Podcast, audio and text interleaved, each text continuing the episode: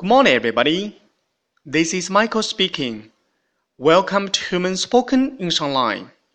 各位早安，我是 Michael 老师，欢迎来到乐成红线上口语团 A 组，Day two hundred and seventy-four. Here we go. 一天，小新去书店买书，他挑中了一本书，他想知道这本书的出售价格。让我们听一下他和售货员的对话吧。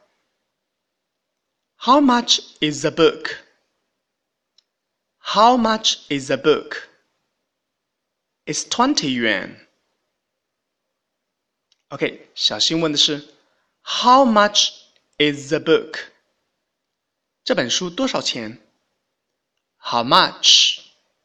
How much? 对价格的提问。It's twenty yuan. 二十元钱。 OK，完整来一遍。How much is the book? It's twenty yuan. That's all for today. See you next time.